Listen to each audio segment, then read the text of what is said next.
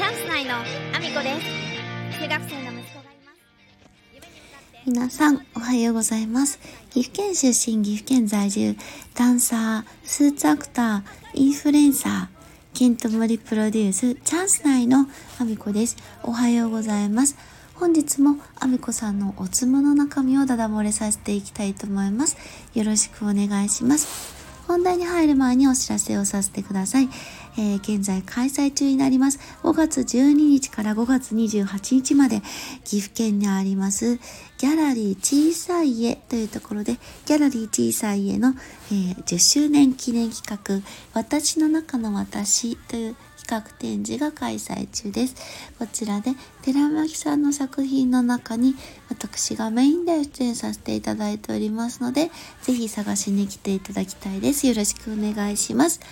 えー、こちら28日までとなりますが、えー、その中の金、土、日のみが開催となりますので、ご注意ください。よろしくお願いします。そんなこんなで本題に入ろうと思うんですけど、皆さんってあの出張修理の依頼とか修理とかってされたことありますかね？これあの依頼をする人とあんまりしない人と結構真っ二つに分かれるんで修理の依頼をかけない人はあんまりこうピンとこない話かもしれないんですけどちょっとお話をねさせていただきたいなと思ってるんですけどあのー、よくねまあ洗濯機とかさ冷蔵庫とか生活必需品が壊れたりするのってすっごい困ると思うんですよね。あの洗濯機とかも毎日使うし冷蔵庫なんてねあのもう毎日使うどころか常に使えてないと困るこれはすごくあの皆さん分かる話だと思うんですよねこの辺りまでは。ただあの今その修理の依頼をしてですぐに来てもらえないっっていうことで結構揉めるお客さんが多いんですよ。でねあの前にもスタンド FM でお話ししたことがあるんですけど修理に行くっていうのは部材がないと修理ができないんですよね。まあ当然のことですよね。部材がなかったらできない。で、あの、今何が問題かっていうと、昔の機械って、あの、人の手で作業して作られてたんですよね。本当に最初の頃って。ハンダゴテで、あの、電子部品をくっつけてっていうのは手作業でやっていたから、まあ、壊れたとしても、大体そこのどっかがショートしてとか何かこう明らかにパーツを見てあここがおかしいねって特定が目の前でできて修理ができるような状態だったからあのまあその修理員が直接お客様のお宅に行ってそのまま電子部品の修正手直しができてたんですよ。だけど今の製品ってほぼほぼまあ電子部品に関してはまあ、手作業なんかでやってるとかなんかゼロなんですよね。組み立ては手作業のところはもちろんあると思うけど、組み立て自体もほぼほぼ機械化されている状態で、まあ、手作業のところってほとんどなくなってるぐらいのものなんですよね。で、あの、ここのなんか動きが不具合でなんかおかしいって言っても、基板ごと交換っていう形で、どこが本当に悪かったのか、何が不具合だったのか、えっ、ー、と、技術者に聞いても、実、実際のところどこがというのは細かく分かって修理ってできてないんですよね。内部を開けるには確かに技術者のあの能力って必要なんですよね。分解をするわけだしで内部となるとその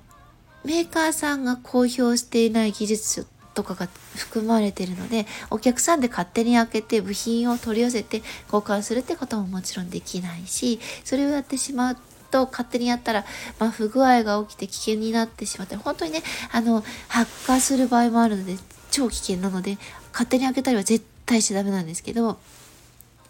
あの部品の交換って簡単にあのスコンと交換するだけで修正っていうのはほぼほぼできるものなくなってるんですよね。なので、まあリモコンみたいなあの小さい部品とかも中にあの電子部品が1枚ポンって入ってて動いてるので、もう悪くなったら全特会なんですよね。開けて中のあの電子部品だけ交換するっていう風に電子部品を用意してないので、あの部品ごとリモコンという形であのお取り寄せしてしかできないとかそういう風にもうなってしまってるんですよね。なので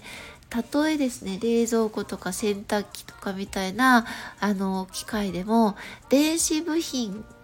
の交換をまるっとするのでその部品がなかったらまずお伺いができないわけですよ。で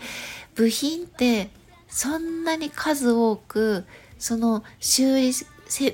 ンター？修理センターって言ったらいいのかな？まあ全国にたくさんその修理をする箇所、まあ小売店だったりとかね、いろんなあの技術者がいるんですけど、全国に散らばってるそのあちこちに部材を確保して置いておくっていうことは、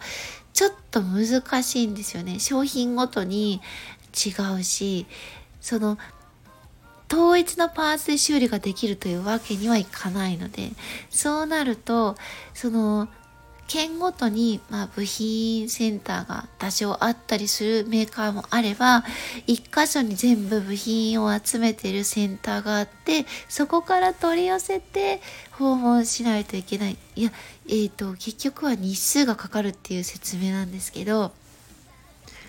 ほとんどのパーツがえっ、ー、とお伺いまでに取り寄せをしないといけなくって取り寄せてから訪問になるので最低でも3日4日長いと1週間、えっ、ー、と、海外からのパーツだと、えっ、ー、と、場合によっては1ヶ月近くお時間をいただくというケースが発生する状態になってるんですよね。これってお客様には伝わらない事情なので、お客さんは、なんですぐ来ないのよ。すぐ来てパッと直せばいいでしょっていう方がほとんど修理依頼をかける方で、若い方のだともうすぐに買い替えちゃえっていう方の方が多かったりするんで、あんまり修理依頼がなくって、で、若い方の方が割とその現状を、まあ、割と理解してくださっているのか、あんまり揉めることはないんですけど、その、えっ、ー、と、町の電気屋さんで買っていた世代の方々が、まあ、町の電気屋さんがなくなって家電量販店で初めて買った商品が壊れたっていうことが起こるケースが、まあ、最近やっぱ多くて、ここ10年ぐらいですね、すごく多くて、町の電気屋さんだったらすぐに来てくれるっていうふうに言われるんですけど、実際の現状ですね、町の電気屋さんが修理に行ってるんですよね。はっきり言ってしまうとあの町の電気屋さんが修理に行ってるんですけどその部材の取り寄せを町の電気屋さんがして町の電気屋さんが伺うっていう形でやってるわけなんです実は。これはねなかなか分かってもらえないところなんですけど修理に行ってる人は変わってないのほぼほぼ変わってないんですよ。町の電気屋さんやってた人たちが行ってるんだけども部材がそういうあのセンターに製造されてるところに集まって一箇所に集まってるところから取り寄せないとほぼほぼあの単体でね修理員が行ったところで修理ができないのでえっ、ー、と日がかかっちゃう。で揉めることが非常に多くてですねで現状これがあのお客様とのニーズが合わなくなっていくとお客様はねその何とかしろよって言えば何とかしてもらえると思っている方がほとんどなので何とかしようということが今後もしかするともっとできなくなっていって修理自体がなくなる可能性もねなきにしもあらずだと思うんですよ私は。現状あの部品はね製造はしていくものの修理までに期間がかかることがご納得いただけず、まあ、新しい製品を買うなり、まあ、お店がねもう安くしろよってたただただ叩かれて 安くして販売なんて非常にねデメリットが大きくなって修理自体がなくなっていっちゃうんじゃないかっていうちょっと不安を感じるぐらいのねことが最近よく起こってるのでまあね、どうしても数日かかるということが、まあ、少しでもね、あの、ご理解いただける方が一人でも二人でも増えたらなぁと思って今日はそんなお話をさせていただきました。これはね内部の事情なんでお客様にとって関係ないやんって思われる方もいると思うんですけど、まあ、一応そんな事情がありますということだけお話しさせていただきたくて今日はそんな回にさせていただきました。そんなこんなで、えー、私の SNS、えー一覧の URL 載せてますので、インスタグラム、ツイッター、TikTok、YouTube、そしてボイシーでも放送させていただいてます。内容は全然違うものになります。ぜひぜひフォローをよろしくお願いします。そんなこんなで今日も一日ご安全にいってらっしゃい。私らしく